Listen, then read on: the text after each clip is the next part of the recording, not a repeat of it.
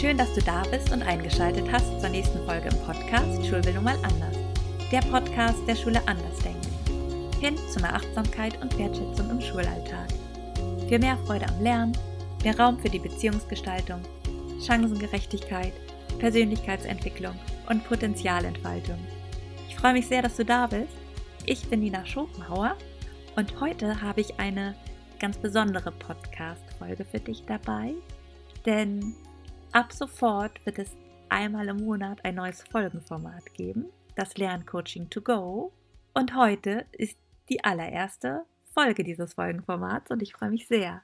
Hier werde ich ab sofort mit dir Tools teilen, die du für dich im Schulalltag einsetzen kannst, zu machen. Egal, ob du zu den LehrerInnen oder Schülerinnen gehörst.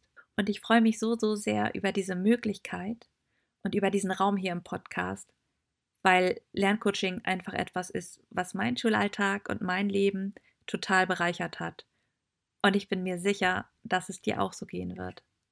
Aber bevor ich dir jetzt erzähle, warum Lerncoaching so kraftvoll ist und wie es wirkt und wie du es für dich einsetzen kannst, möchte ich dich einmal kurz mitnehmen und mit dir zurückschauen, wie es überhaupt dazu kam, dass ich die Ausbildung zum Lerncoach gemacht habe. Denn im Grunde genommen ist es eine total schöne Geschichte. Zum einen hatte ich immer schon total großartige Schülerinnen und Schüler, die mich auf so unterschiedliche Weise beeindruckt haben, aber die im schulischen oder im unterrichtlichen Kontext das nicht so gezeigt haben. Und damit meine ich nicht, dass sie noch erfolgreicher und noch effizienter hätten sein können, dass man da noch mehr rausholen kann, sondern mir geht es da um die Stimmigkeit, dass das, was ich gesehen habe, nicht zu dem passte, was sich gezeigt hat. Ich versuche das mal zu erklären. Ich hatte zum Beispiel Schülerinnen und Schüler, die in der mündlichen Mitarbeit unglaublich leistungsstark waren. Leistungsträger, die das Thema absolut verstanden hatten, die aber in Klassenarbeiten es nicht geschafft haben, aus welchen Gründen auch immer, das Wissen abzurufen und darzustellen, die dann also schlechtere Klassenarbeiten geschrieben haben. Oder ich hatte Schülerinnen und Schüler, die mit viel Unsicherheit zu kämpfen hatten oder mit Selbstzweifeln, die sich einfach nicht getraut haben, im Klassenverband sich zu melden, ihr Wissen zu teilen, sich zu zeigen. Oder ich hatte Schülerinnen und Schüler, die ihre eigenen Erfolge kleingeredet haben und sie gar nicht so gefeiert haben, wie sie es verdient hätten. Und das waren alles so kleine Faktoren, bei denen ich gedacht habe, das ist nicht stimmig, das passt nicht. Da ist eine Diskrepanz zwischen dem, was ich sehe und dem, was sich zeigt. Und da wollte ich mich auf den Weg machen, herauszufinden, woran das liegt und wie man das beheben kann. Und der andere Grund war, dass ich etwas machen wollte, was einen echten Unterschied im Leben meiner Schüler und Schülerinnen macht. Ich wollte etwas finden, was ihr Leben wirklich bereichert und sie berührt. Und ich weiß nicht, ob du mir folgen kannst, aber Unterrichtsinhalte, ja, die sind für mich eher für den Augenblick wichtig. Sicher gibt es da auch Dinge oder Themen, die einen über die Schule hinweg begleiten aber meistens sind sie doch nichts, was so einen Impact hat im Leben. Ja, das waren dann die beiden Faktoren, die dazu geführt haben, dass ich mich auf die Suche gemacht habe nach Möglichkeiten, meinen Schulalltag anders zu gestalten. Und dann bin ich beim Lerncoaching gelandet. Und das ist für mich so ein kraftvolles Tool, weil es Schüler und Schülerinnen in ihre Selbstwirksamkeit bringt. Es lässt sie die eigene Selbstwirksamkeit erfahren auch im, wie ich finde, doch unperfekten Schulsystem, in dem man sich vieles anders wünschen würde. Man hat Gestaltungsmöglichkeiten und das finde ich so toll.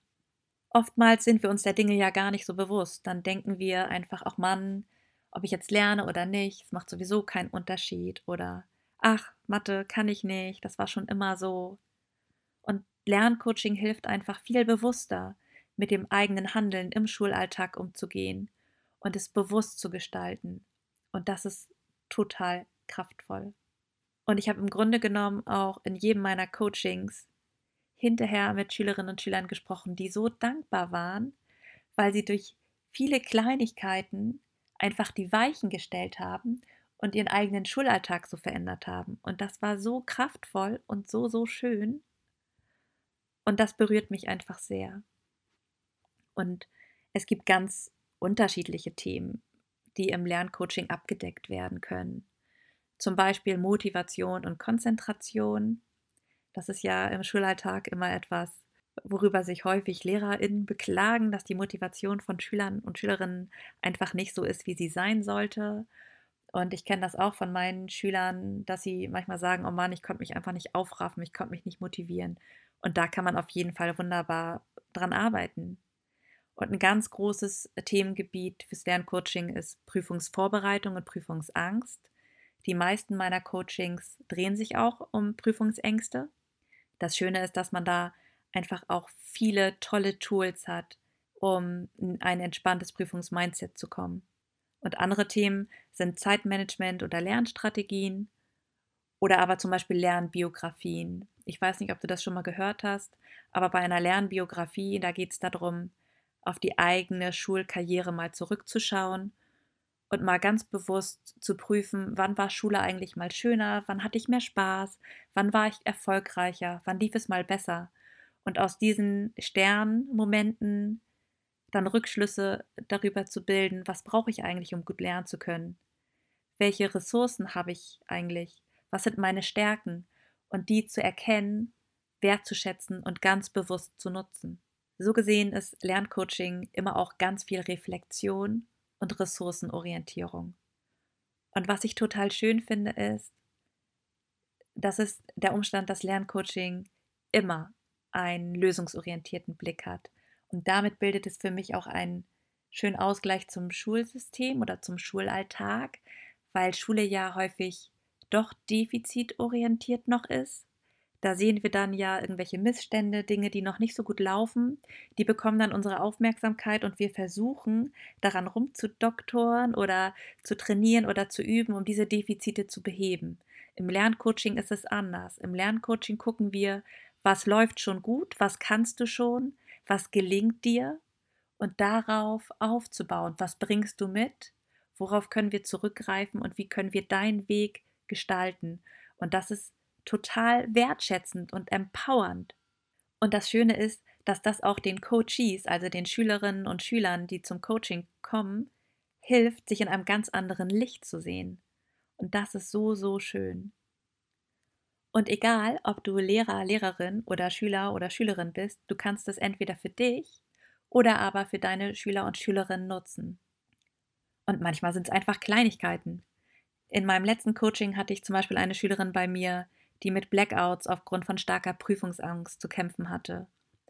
Und wir haben dann an verschiedenen äh, Stellschrauben gearbeitet und geschaut, wie sie in ein entspannteres Prüfungsmindset kommen kann.